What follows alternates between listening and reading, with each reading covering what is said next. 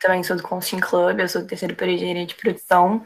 E aí, no caso, eu sou a responsável pelos eventos e por, pelo podcast. É, eu sou Rafael, tá escrito aí meu nome. Eu também sou de engenharia de produção, mas eu tava indo agora pro segundo período. E assim como eles, também sou, eu sou parte da equipe de eventos. Enfim, é Legal. Você, Guilherme, você tá em qual período? Uma no segundo. Tô indo pro Segundo. segundo. Beleza. Tá bom. Vamos lá. É isso. Então, começando aí, é boa tarde, Vitor, tudo bem? É, Para começar, eu queria que você falasse um pouco sobre a sua experiência com Private Equity, como é que foi o seu contato com, com a área e tudo mais. Bem legal, né? Assim, dando a introdução também, eu também faço engenharia de produção, eu estudo na PUC, eu estou no, no sétimo período agora.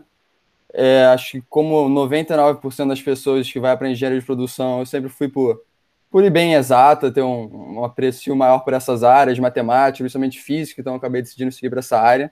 Acho que se eu falasse para vocês que eu sempre tive um anseio por trabalhar no mercado financeiro ou coisa desse sentido, seria mentira, né? Acho que isso foi algo que eu fui aprendendo, fui tendo, criando gosto principalmente na, na faculdade, mas eu sempre gostei muito dessa parte de relação interpessoal com pessoas relacionamentos, ter um contato próximo com pessoas, e eu vi que isso era algo que eu podia encontrar no Private Equity, né? Eu me interessei muito, muito no Private Equity por causa disso, tem esse lado financeiro, da análise, do investimento, tudo isso, acompanhamento das empresas, decidir que é um bom investimento ou não, analisar o setor, analisar a economia como um todo, mas também tem esse lado de acompanhamento direto na empresa, que é o contato com os diretores, entender o que está acontecendo, o que você pode melhorar, como você pode gerar valor para a empresa, o que você pode fazer, como é que você pode estar atuando. E é algo que me, me agrega muito, que eu acho muito interessante. Eu gosto muito dessa parte de pessoal de relação. Então eu comecei a ter um interesse um pouco maior por Private Equity, que foi assim que eu comecei a seguir esse caminho, né? Eu conheci a, a Angra Partners, que é onde eu trabalho atualmente justamente com isso, né, buscando a questão de private equity, e eu gosto muito da área que a gente atua, que é uma área principalmente de infraestrutura, né? Então, são projetos grandes, processos é, necessários, então foi o que me atraiu, eu acabei fazendo o processo e estou lá já há um ano e pouco é, estagiando. Acho que esse é um pouco do geral de por que comecei, comecei a trabalhar com private equity. Uhum. E aí, é, você falou o porquê, mas pegando um pouco do, do como foi o seu primeiro contato, né? Você se interessou desde cedo, você já tinha, você não tinha muito essa ideia de, de mercado financeiro, e aí o que, que te levou exatamente a private equity?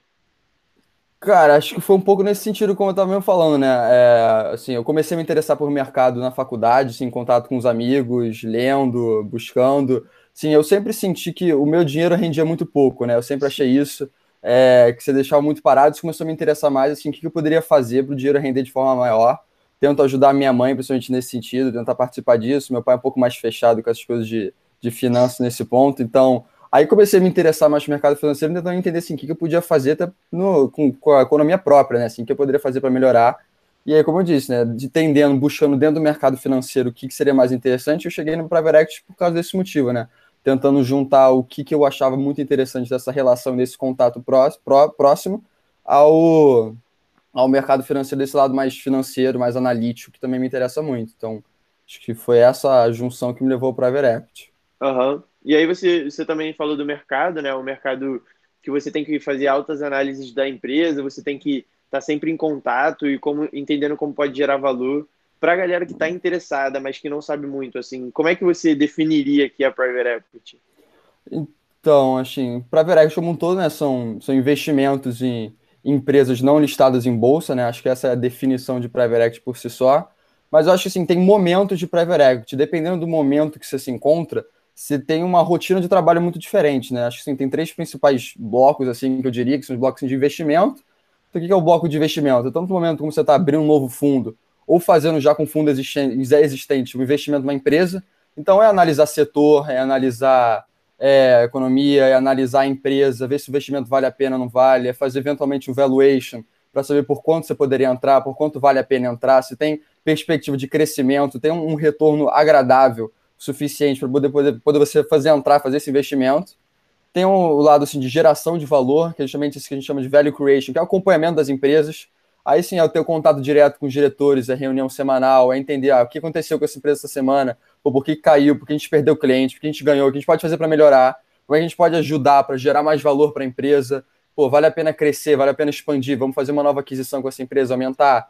pô, não está dando muito certo o processo aqui, vamos reduzir um pouco a operação, como é que a gente pode se proteger disso, como é que a gente está frente aos nossos concorrentes, o que a gente pode fazer para melhorar para ganhar market share. É toda essa relação assim, durante a empresa, o que, que você pode fazer, e a gente tem assim, uma atuação muito presente, acho que cada casa tem uma forma de atuação diferente, tem pessoas que são empresas, é, gestoras que são mais ativas, tem gestores que são mais sócios capitalistas, mais passivos, ficam só acompanhando e depois na saída ganham seu retorno, a gente tem uma atuação realmente bem ativa, né? Tá, tá dentro, tá participando da decisão, quero saber o que está acontecendo, tem coisas que eu não vou aceitar porque eu acho que não vale a pena.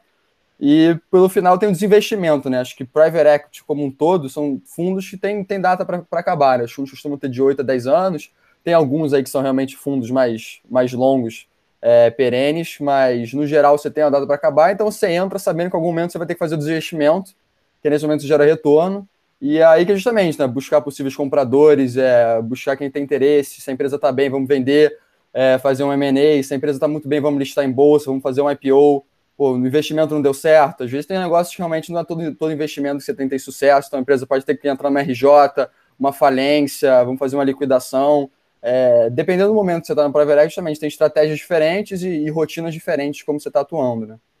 Entendi. Tem, você disse que tem estratégias, tem diferentes tem diferentes tipos, e aí uma coisa que private equity tem em si são essas, esses diferentes essas diferentes maneiras, né? E aí, quais seriam os principais tipos de private equity dentro do mercado brasileiro e do mercado mundial? Eu não sei se entendi muito bem a, a sua pergunta. Você diz tipo de private equity seria de tamanho de negócio, como venture capital, private equity, ou tipo de, de estratégia de análise? que, que, que, exatamente. Seria, seria dentro de tamanho de negócio mesmo. Ah, exatamente. Então, assim, acho que private equity, por definição, seria assim: esses investimentos em empresas não listadas em bolsas com um maior tamanho, né? empresas mais consolidadas, já com, seu, com a sua operação uhum. consolidada, com negócio, com produto. São tickets maiores, né? a gente costuma definir principalmente por ticket, né? o tamanho do investimento que você vai ter na empresa. Se for pegar desde o começo, assim, empresas mais é, mais iniciante, uma incubadores, acho que chama-se até capital semente, né? Capital, primeiro capital anjo que você. Seriam primeiros investimentos, incubadoras até de faculdade, são empresas menores. Você passa aí por, pelo capital semente, então depois já são empresas saindo de incubadoras, empresas um pouco, um pouco maiores, já tem algum negócio, tendo Series A, Series B, Series C, são empresas crescendo, e você entra em Venture Capital, né? Que são empresas já maiores, mas ainda tentando consolidar seu negócio, um processo incipiente, às vezes com produtos ainda não garantidos assim, no mercado, para então você passar para um growth capital, que aí seria um meio termo entre venture capital e private equity. Então, sim, realmente private equity são empresas já realmente consolidadas, que têm uma operação, operação maior. Acho que essas são um pouco as, uhum. as etapas. Assim, não existe uma regra assim regulamentar, uma lei que a ah, venture capital a partir desse valor passa a ser growth capital chama um pouco mais de, de bom senso, assim, por tamanho de ticket e o estado, a situação que a empresa se encontra. Você falou do, do tamanho de ticket, né? E aí, dentro de private equity, são empresas bem grandes. E isso, caso você faça uma análise errada ou tenha algum, algum risco, por exemplo, quanto ao desinvestimento que se haja perdas, são perdas bem grandes, né? E como é que são algumas das estratégias para você fazer uma análise do mercado e tentar reduzir ao, ao máximo essas, essas perdas? Então, acho que isso é, é bem é pré-investimento, né? Assim, sempre tá, tem, que, tem que investir, como eu disse, não é todo investimento que dá certo. Se fosse todo investimento dar certo, eu não estaria rico. É, obviamente, você tem que ter essa, essa noção. Então, acho que desde o começo a entender a empresa por si só, qual a estratégia dela, como é que ela vê o crescimento, como é que são os diretores. A gente tem que ter também mente assim, que o diretor vai estar tocando a empresa no dia a dia, mesmo eu estando ali ativo, se o diretor não for um bom diretor, se não tiver uma noção boa da operação, do mercado, a empresa não vai à frente, que é ele que vai estar ali tocando. Então tem que ter um corpo bom, um corpo alinhado com os nossos interesses. Então é sempre importante ter um alinhamento entre sócios e, e toda a estrutura corporativa da empresa. É, analisar a empresa com concorrente, a força que ele tem com o concorrente, entender assim, ah, tem riscos de novos produtos, produtos que podem é, substituir o que a empresa faz hoje em dia. Não sei, eu penso, por exemplo, tipo Blockbuster. Tem que entender, né, assim, as pessoas não viam, mas assim, tem um risco do, da Netflix surgiu, justamente substituiu, e as locadoras vieram, vieram deixar de existir justamente isso, né? Entrou um produto que substituiu. Então, isso às vezes é um pouco mais difícil de imaginar, mas é tentar entender, assim, ah, existe alguma coisa que pode substituir o que a empresa faz hoje em dia?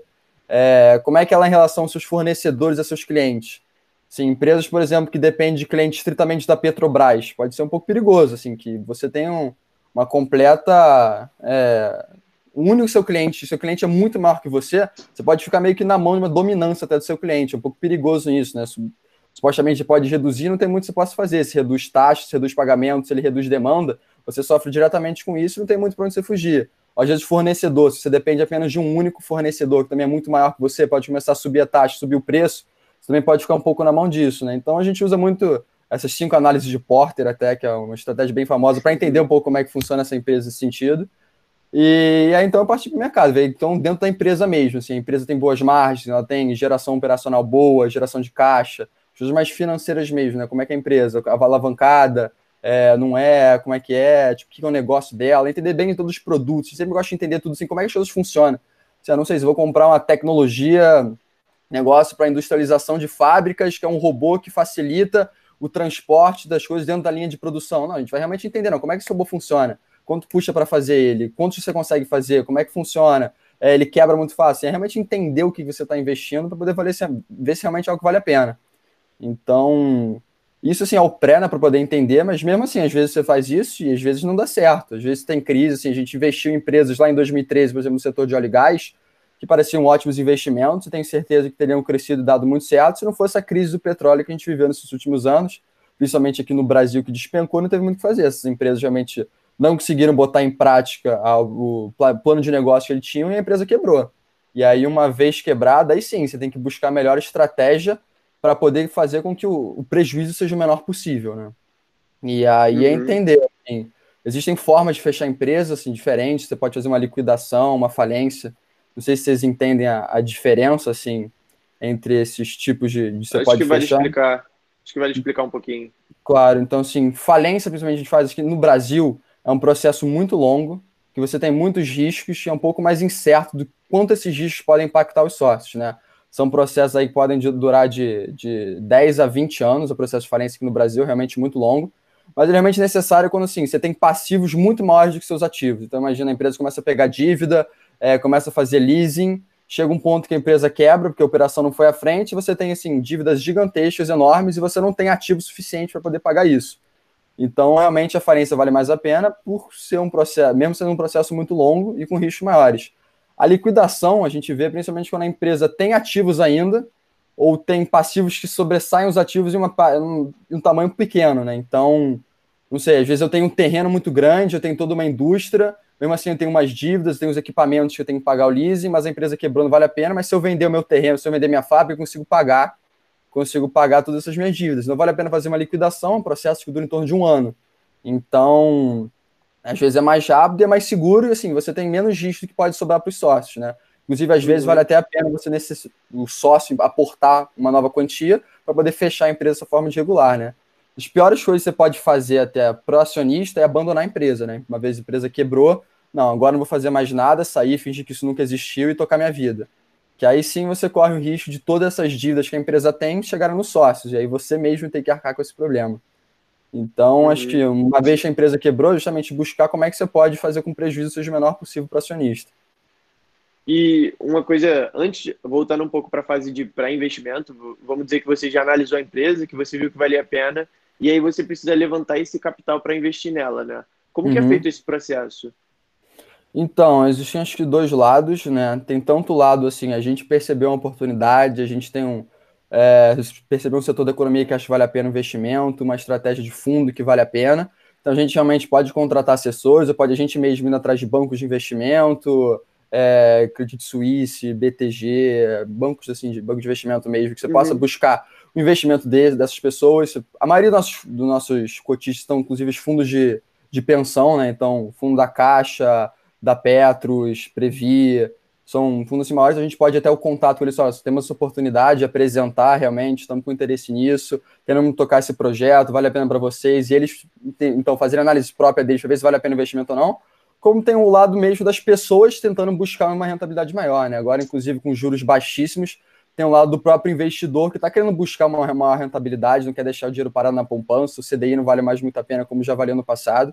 Então, realmente buscando assim, ah, vocês têm uma oportunidade, estou querendo buscar investimento, vocês têm algum. Você tem algum investimento em tecnologia, em telecomunicação? Você tem algum investimento em rodovias? Ah, eu acho, acho que saneamento vale muito a pena. Se tem alguma coisa de saneamento que eu posso olhar? Então tem um lado também do próprio investidor tentando buscar uma rentabilidade que pode chegar até a gente e buscar justamente tocar esse investimento, né? Então e é um pouco dos dois lados.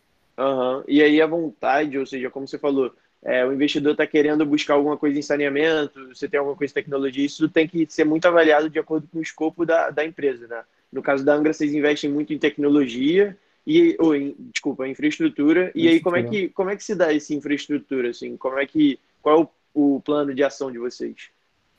Assim, depende muito do fundo e depende muito, de novo, do que, de que setor de infraestrutura você está investindo. Né? A gente investe muito em coisas de energia, é, saneamento, é, rodovias, tem coisas de, de óleo e gás, como eu já mencionei.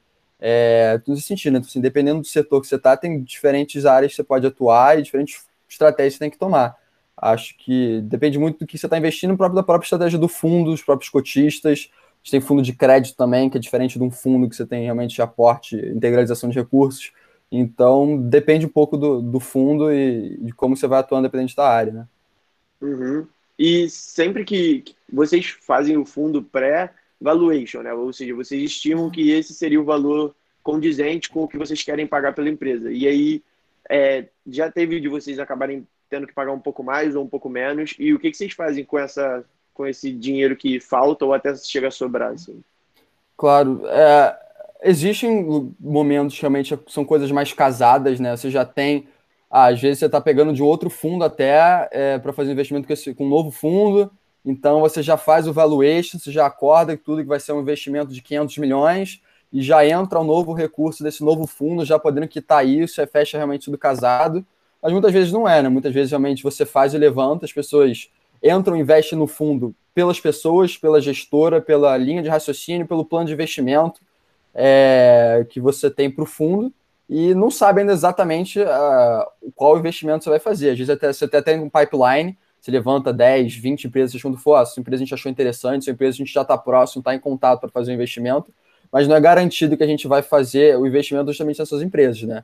M&A é muito complicado, né? Obviamente, por um lado, a gente como investidor quer sempre pagar mais barato, quem está vendendo quer sempre pagar mais caro. Então, é um processo longo, é um processo demorado, porra, contratos, muitos advogados, realmente é um negócio que demora. Então, muitas vezes, sim, você pode estar entrando por um pouco mais que você, você, você previu, mas é muito difícil você entrar num fundo que você levante 100 milhões, você não vai pegar e investir numa empresa por 150, né? Você tem um bloqueio naturalmente aí do recurso, uhum. mas não costuma ser casado assim a maioria dos fundos, né? Você tem, a, você tem levanta, levanta todos os recursos e aí você busca todas essas empresas, né? Mas sempre muito dividido, difícil ter um fundo com uma empresa só e que você vai transbordar esse recurso que você tem para poder fazer esse investimento, mas sim, uma necessidade, assim, sempre existe chamada de recurso. Você pode chegar realmente às cotistas, eventualmente a gente precisa chegar, chamar os cotistas e falar assim, a gente precisa realmente para poder tocar esse negócio, precisa disso, precisa aumentar a empresa, precisa fazer um novo aporte, precisa de mais 50 milhões de, de reais. Assim, o cotista sempre tem a oportunidade, se ele não pode ser obrigado a investir mais do que ele já investiu, ele é limitado às cotas que ele já investiu, mas ele pode achar interessante, pode achar que vale a pena e pode investir de novo esse dinheiro adicional aí para poder fazer frente ao negócio que a gente está suportando. Uhum. Mas depende muito. Na maioria das vezes a gente não vai ser tão casado assim a ponto de depender tanto dessa variação pequena que pode ter no investimento. É muito uma relação com investidores, né? E aí, dentro de, dessa, desse plano de ação, você falou da Angra de infraestrutura, é, mas trazendo um pouco para um escopo um pouco maior, assim, quais são os principais setores que você vê negócios de private equity acontecendo dentro do Brasil? Dentro do Brasil, olha, acho assim, energia é muito grande, esses setores assim maiores mesmo na economia brasileira, então seja energia, seja tem muita coisa de saneamento, muita coisa de transporte. O Brasil tem muita oportunidade de coisa de transporte, rodoviário, seja ferroviário pelo tamanho continental que a gente tem, pela precariedade que a gente tem no serviço de transporte, é, muita coisa portuária, pelo tamanho da costa que a gente tem, então tem realmente muito serviço portuário, de gestão de portos, de transporte de cargas, armazéns, containers. É, acho que assim, pelo lado de infraestrutura são os pontos que eu vejo mais. Tem muita gente investe também em questão de saúde, que tem muito negócio de saúde, de tecnologia no Brasil, que tem o setor crescendo, principalmente de fundos de venture capital, estão apostando mais coisas de realmente de, de, de empresas de, de tecnologia que estão surgindo aqui no Brasil. Uhum. Então, é, e... assim, tem muita, muita oportunidade, é. né? ainda mais na é. situação atual. As empresas estão necessitando de recursos, estão precisando de crédito, então é um momento que você pode aproveitar e alinhar o seu crescimento com a necessidade das empresas realmente para poder suportar esse momento.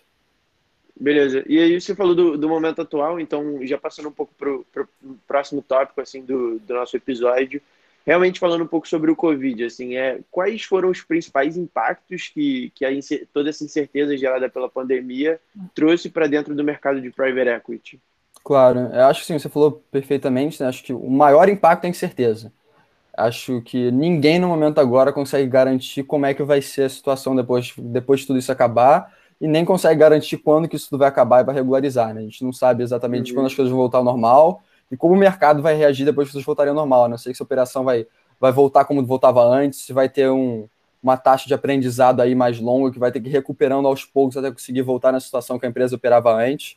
Então é muito isso, é incerteza, não sei como vai voltar acho que você pode dividir muito assim, até como a gente tem esses debates que a gente vê agora do governo, né, esses setores tipo, necessários e os setores úteis para a economia, né? Sem uhum. desmerecer nenhum dos setores, assim, todos são necessários, isso é óbvio, movimento grandes quantias de dinheiro, mas é, setores que são realmente necessários para a economia, ao meu ver, tendem a sofrer um impacto menor, né? Assim, se você vê, por exemplo, energia, saneamento, é, coisas desse tipo, assim, obrigatoriamente você precisa ter de algum ponto. Então, assim, energia não vai deixar de existir porque as pessoas estão em casa, estão consumindo menos. É, obviamente, distribuidoras podem ter um pouco de, de impacto com consumo menor de energia, mas o setor como um todo ele sobrevive melhor, obviamente, dependendo de empresa para empresa, sobrevive melhor do que, por exemplo, turismo, é, o varejo físico, que são coisas mais úteis. Né? Obviamente, todo mundo quer viajar no final do ano, trabalho de, eu trabalho o ano inteiro, quero chegar no final do ano viajar com os amigos, viajar com a família, mas se ninguém viajar um ano, ninguém vai, vai morrer por causa disso. Né? Então, são setores que costumam ser mais impactados.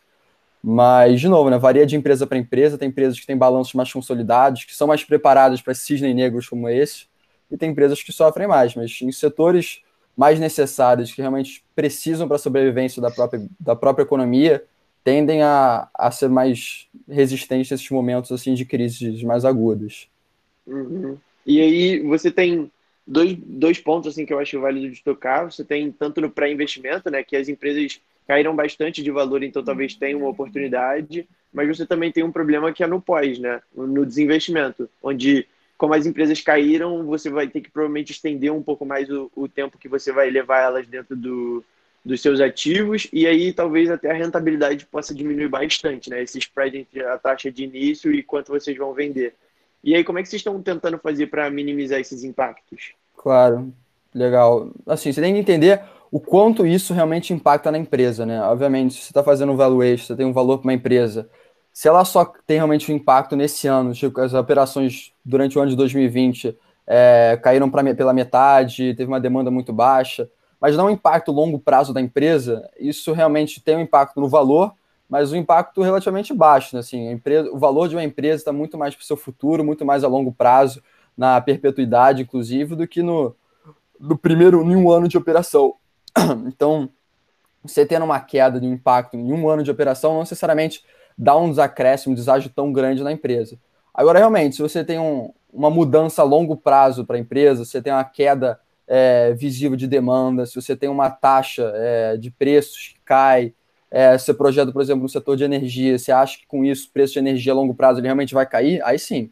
Aí você pode ter um impacto muito grande na empresa e pode sim reduzir o valor dela, né? Então você tem que entender é, como é que é essa projeção a longo prazo e até que ponto isso é um impacto agora e que até que ponto isso é um impacto realmente a longo prazo que pode dar um deságio no valor da empresa, né? E, então, dependendo das suas, das suas premissas, você pode chegar a um valor justo da empresa e ver o que está sendo cobrado, né?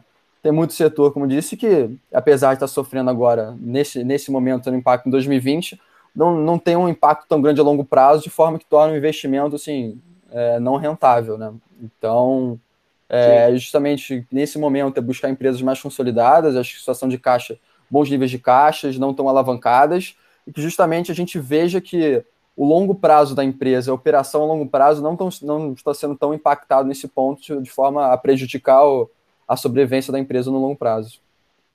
As principais oportunidades, então, pegando um pouco do que você falou, estão nesses setores um pouco mais necessários, né? E aí, dentro de energia, dentro do que a Angra até trabalha, que é mais nessa infraestrutura, certo? Correto, assim, acho que é o que a gente vem mais olhando, que eu acho também, pessoalmente, que eu vejo com mais oportunidade para o Private Equity, são esses setores, assim, que você sabe que, que vão estar tá amanhã, vão estar tá depois de amanhã, que vai ser necessário. É, a gente também olha muita coisa realmente de stress, a gente recebe muitos fundos que não deram certo, é, são empresas que já estão em situação ruim, e a gente recebe meio que para resolver o problema, né? Então, uhum. a gente uhum. também olha muitas situações assim, inclusive é, empresas que estão mal e que aí a gente eventualmente entra e não é buscando realmente o melhor retorno, é buscando o menor prejuízo. Então a gente também tem muito esse lado de atuação assim que é, que é buscar resolver um problema, né? E aí acaba que a gente também foge às vezes desses setores assim mais promissores ao nosso lado, mas não deixamos de olhar eles também. É, nesse momento é, é como a gente falou, né? A incerteza está muito grande e o, o risco muito atrelado grande. também está bem grande, assim. E nesse momento a Angra considera, está considerando alguma possibilidade de novos investimentos ou isso está meio fora de cogitação e o principal ponto agora é gerir os ativos e, e, fazer aquilo que a gente já falou de minimizar os impactos e tentar deixar uma rentabilidade maior ao longo dos anos? Claro, não, acho que esse momento realmente é fundamental estar tá mais próximo possível das companhias, dos diretores, estar tá entendendo o que está acontecendo. As empresas que eu acompanho mais de perto, contato direto, é, se não semanalmente, diariamente, os diretores entendendo o que está acontecendo, o que a gente pode melhorar, atuar e realmente buscar fazer com que a sua empresa sobreviva durante esse momento, principalmente uma questão de liquidez financeira, né? A empresa não quebra por falta de caixa e que consiga depois voltar com o mercado uma vez um pouco melhor, a gente consiga retornar ao patamar que estava antes. Então, realmente é fundamental estar estar próximo dessas empresas, mas ao mesmo tempo, como falei, né, o momento também as empresas estão necessitando, tem muita empresa no mercado que necessita de recursos que está precisando de uhum. crédito, que está precisando, então é o momento para investir. Então, isso, apesar de a gente estar tá realmente muito próximo das nossas investidas, isso não impede o lado, a gente está realmente olhando novos negócios, temos novas possibilidades, novos fundos aí que a gente está buscando e que a gente está realmente analisando para poder fazer novos investimentos, isso sim. Beleza. É, um ponto que, que o, o coronavírus inteiro gerou, assim, foi que ele surgiu muito do nada, né? Ele surgiu em dezembro, estava num ritmo bem baixo, e aí depois que ele escalou mesmo. E com o tempo, assim, o quão isso atrapalhou o planejamento de vocês? É, realmente, vocês já tinham planejado e talvez considerado alguma incerteza como isso que estava surgindo no, no mundo? Ou vocês acabaram não olhando muito, acabou que surgiu e isso realmente atrapalhou, assim? Olha, de novo, né? É muito difícil generalizar assim sempre, né? Obviamente tem, tem momentos que atrapalham muito, tem empresas que sofrem mais. Acho que se a gente falasse que estava prevendo esse momento, que a gente já estava estruturado para poder suportar uma crise dessa, seria mentira, né? Realmente pegou acho, todo mundo aqui de uhum. surpresa. E mesmo quando começou a surgir pela China, começou a passar para a Europa, ainda assim a gente não ficou um pouco sem saber quais seriam os impactos realmente para o Brasil, se viria chegar nesse ponto. Então, mesmo, mesmo lá era difícil prever os impactos que teria aqui para a economia brasileira. Mas, sim, né? Tem empresas que sofrem mais, tem empresas nossas que a gente já estava em processo de desinvestimento estava buscando fazer um M&A, eventualmente estudando fazer um IPO, a gente estava buscando players para poder fazer um investimento, poder sair do fundo, e foi claramente prejudicado, né? É um momento que até que tem oportunidade de investimento, mas muitas pessoas também ficam com medo de investimento, justamente pela incerteza. Então, então essas empresas, assim, claramente teve um negócio justamente impactado e que a gente está tentando estudar como é que a gente vai poder fazer, né? Se segura um pouco, é, se adia o M&A, se adia o investimento para o ano que vem, se, se segue à frente, pode gerar um deságio na venda, às vezes é necessário, mesmo a gente venda por um valor mais baixo, mais precisa fazer o investimento. Então, principalmente nesses pontos, assim, empresas estavam nesse processo, eu vejo um impacto um pouco maior para a gestora. Sim, com certeza. E aí, como é que vocês vão fazer para realmente tentar reajustar esse planejamento? Isso está sendo refeito constantemente ou isso já está sendo, sendo um pouco mais, se tornando um pouco mais maleável? Ou seja, vocês não têm mais um planejamento fixo, nesse momento é só gerir os ativos e, e ponto? Assim, tem que estar tá, realmente, como eu falei, né? É uma, um contato constante com as empresas. A gente tem os nossos modelos das empresas que você acompanha, você tem todas as suas premissas, você vê que eu revejo as premissas constantemente para poder tentar atualizar e poder manter mais alinhado com o patamar atual, mas como eu disse, né, o longo prazo é muito difícil de prever. Não sei como a economia vai voltar, não sei quando vai voltar, então o foco acho que é principalmente a curto prazo, então é, é poder projetar e poder ver as medidas que a gente pode tomar no curto prazo para esse momento a gente suportar, né? Então seja redução de estrutura de custo, então com as MPs que foram editadas até pelo governo federal, renegociando o salário de funcionário, botando funcionário para trabalhar de casa, reduzindo isso, é, todos seus aluguéis, equipamentos alugados, materiais alugados, espaços alugados, se puder devolver, a gente retornou muitos das empresas investidas, muitos equipamentos que alugavam retornaram, assim, não estão mais alugando esses equipamentos. É, eventuais fornecedores tentar renegociar, seja para pagar depois, seja para pagar com desconto. Então, é tentar reduzir essa estrutura de custo, porque muitas empresas também estão reduzindo a, a, a demanda por elas, né? estão reduzindo seu faturamento. Então, é tentar alinhar uhum. para o impacto ser o menor possível. Assim. Entendi. E uh, tomando um pouco mais para o futuro, assim, um, num médio e longo prazo, como é que você considera que vão ser os impactos de fato dessa crise atual que a gente vive dentro do mercado? É, como é um mercado de longo prazo, às vezes um, um, investimento que vocês acabaram de entrar, eu vejo que o risco é, é um pouco menor e eu vejo que o maior risco é realmente nessa estratégia de desinvestimento, né? Mas para o futuro, uhum. assim, quais seriam os principais impactos? Olha, eu acho que. Eu acho assim, a gente está aprendendo que, que tem, tem, muita coisa que está mudando, né? Acho assim, principalmente uhum. setores de economia que podem estar se evolucionando, seja, por exemplo, varejo, que eu acho que está mudando muito a cara, cada vez indo para um lado mais tecnológico, mais digital, vendo as plataformas digitais. Então, acho que sim, tem, tem setores que podem realmente se adaptar e não só durante a crise para o futuro. Eu acho que isso é uma oportunidade de momento que a gente vê, assim, inclusive é, minha avó, que não sabe nem mexer no celular direito, hoje em dia já consegue fazer compras online. E eu acho que isso é algo que pode se perdurar durante o futuro, justamente as pessoas se adaptando a essa locação. Então, assim, seja isso, seja trabalhar de casa. Já, por exemplo, XP já falando que está estudando o trabalho de casa assim constante, mesmo depois da quarentena. Então, eu acho que as pessoas como um todo podem realmente se readaptar e podem ter setores de economia, inclusive trabalhos que podem se modificar ao longo do, pra... ao longo do tempo, né? Agora, é os impactos realmente para a economia como um todo a longo prazo, acho que depende, de novo, né, de setor para setor. Né? Acho assim, a gente vê, por exemplo, uma empresa que eu acompanho muito de perto, que é uma empresa de reparos navais. É, são reparos, são, é uma empresa que é um estaleiro que faz reparos de embarcações de, de apoio ao setor de óleo e gás. Né? Então, uhum. empresas que prestam serviço para a Petrobras. É, nesse momento, justamente com a crise, é, nenhuma empresa está fazendo reparos, não parando com a certeza, não sabe quanto tempo vai operar, não sabe como é que vai operar para o futuro, e todo mundo parou. Mas a gente entende que é uma questão de demanda suprimida, né? O que eu quero dizer com isso? Em algum momento, quando as empresas voltarem a operar, todas as empresas que estariam fazendo esses reparos durante esse tempo agora vão, vão em algum momento, ter que necessariamente fazer esse reparo. Assim, por regulamentação, você tem que fazer esse reparo de três em três anos. Então, quem adiou agora vai fazer quando voltar. Então, é uma empresa que, apesar de estar sofrendo agora, nesse momento, quando voltar, vai voltar. Então, a gente entende que não vai ser muito impactada. Assim, empresas que, que têm o, longo prazo podem ser mais impactadas nesse sentido, que não é só uma questão de demanda suprimida, aí sim, a gente pode ser necessário reinventar, readaptar, diminuir a empresa, seja o que for, algo nesse sentido. Uhum. E aquilo que, que você falou de, de demanda suprimida, assim, acho que é bem, bem válido, porque é, hoje, se você tem poucas pessoas, quando você voltar, você vai ter muita gente procurando, né? E isso talvez seja uma oportunidade bem boa para para você analisar o futuro e talvez até tentar novas oportunidades de investimento agora, talvez pensando nessa rentabilidade, né? Não, com certeza, realmente. Se você vê uma situação dessa, você consegue perceber que, a nosso ver, é justamente isso, né? Algo que a gente está sofrendo muito agora.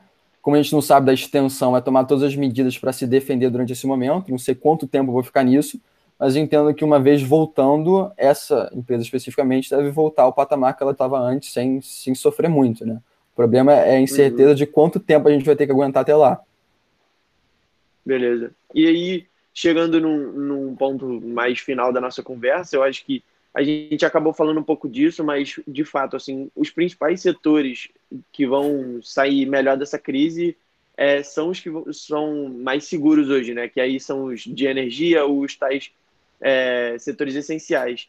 Mas quanto aos, aos, setores úteis, vamos dizer, como você até deu essa definição no, no, na nossa conversa, o que, que você acha que dentro deles pode vir de, de resultado bem positivo? Olha,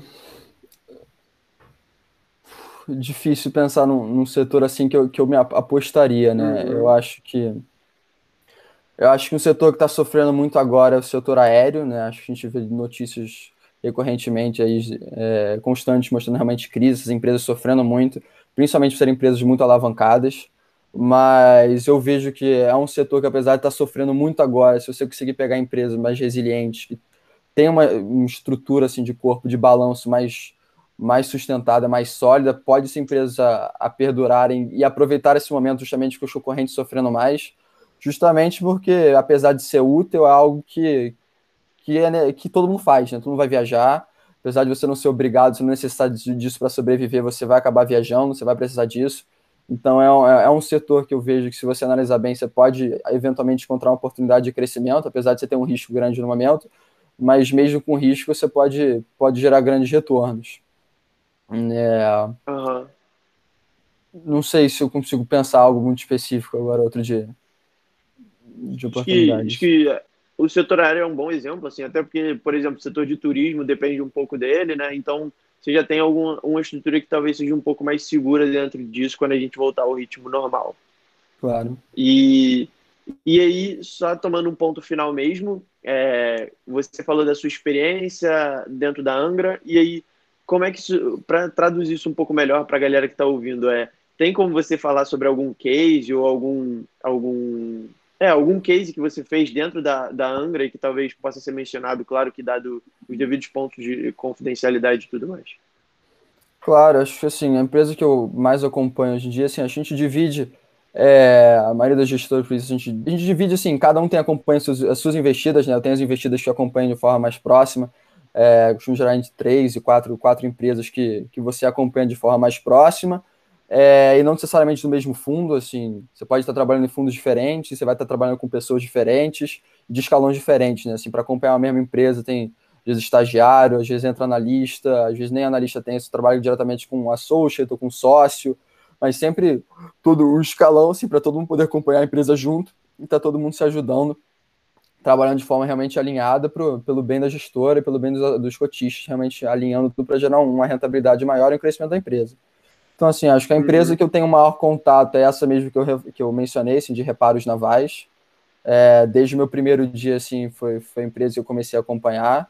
É, é uma empresa que, sim, sofreu muito no passado, principalmente pela falta de recursos, que com o setor de óleo e gás sofrendo muito, a gente realmente teve sempre muita dificuldade de levantar recursos para ela, principalmente de dívida que a gente precisava e conseguiu no final de 2018 levantar uma dívida que realmente muito cara para a empresa, em que a gente tem trabalhado nos últimos anos realmente para renegociar essa dívida e poder alinhar com o crescimento da empresa, poder gerar um retorno maior, né? Que realmente uma dívida muito cara também, ela come todo o retorno que pode ter para acionista, né? Se você for pegar realmente uhum. o, o credor, ele vai receber antes do acionista da empresa. Então, você tem uma dívida muito cara, isso prejudica diretamente é o, o, o equity, né, o acionista. Então, também tentando alinhar isso para poder gerar melhor retorno, e é isso que a gente vem trabalhando diretamente nessa empresa. Assim. É, não, não tem muito case de desinvestimento para abrir para uhum. vocês aqui, mas estamos, é, como eu falei, tem algumas empresas nossas que estão nesse processo de desinvestimento agora, sofrendo um pouco com essa crise, mas eventualmente isso é, isso acontecendo, aí quem sabe seria uma, uma, próxima conversa no futuro que a gente pode, possa abrir esses, esses cases de investimentos. Com certeza. É, e aí, Vitor, primeiramente eu queria te agradecer pelo tempo, por ter topado participar aí com a gente dessa conversa e por ter compartilhado ah. o seu conhecimento.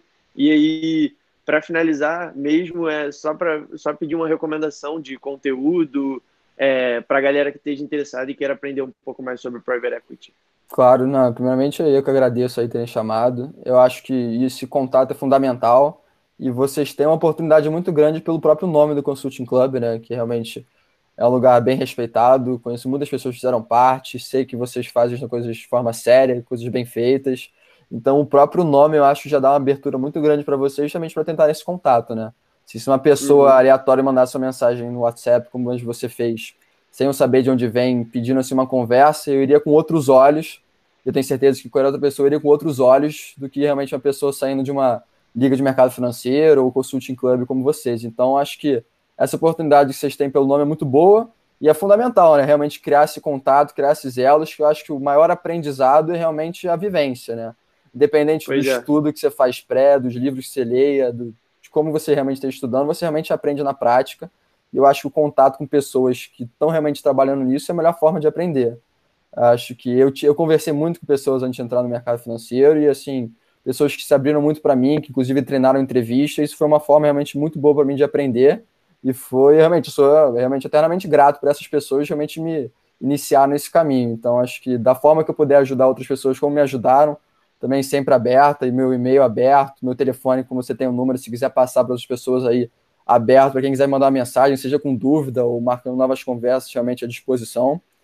Acho que se for entrar em conteúdos melhores do que estudar, assim, existem diversos livros famosos aí de, de, de private equity, seja Barbarians at the Gate, que é um bem famoso, ou Merchants of the Debt, que é da, do, do histórico aí da KKR, né, que é uma das maiores gestoras de private equity do mundo, é, que pode ser útil, assim, uma leitura boa. Assim, o Barbarians at the Gate é meio bem denso bem grande, mas o Merchants of the Debt acho um livro um pouco mais mais fácil de uma leitura, é, uhum. conteúdos mais teóricos mesmos, assim, tanto do setor, assim, a ABVCAP, eu não sei se você conhece, mas é a Associação Brasileira de Private Equity Venture Capital aqui no Brasil, que é realmente bem grande, e uhum. eles têm diversos conteúdos também, seja conteúdos introdutórios de como funciona toda a indústria de private equity, como funciona a indústria de venture capital, como funciona, quem são os players, assim como anualmente eles têm alguns reports de ah, que dias aconteceram, que gestores fizeram investimentos, que gestores fizeram quais investimentos, quantos fundos têm, quantos fundos captaram, quantos fundos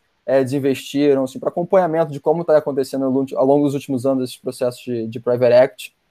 E também, assim, questões mais financeiras, assim, existem diversos cursos online, e um material também que é sempre muito bom é do próprio CFA, né? É, não sei se você conhece, mas CFA realmente é não, muito... Não, conheço não. CFA é uma prova que você faz realmente muito renomada de mercado, que é um, são três provas, CFA 1, 2 e 3, e quando você passa no terceiro, você ganha um título de ser um CFA, e é realmente é uma prova muito renomada no mercado, que muitas pessoas tentam justamente buscar e estudar para isso.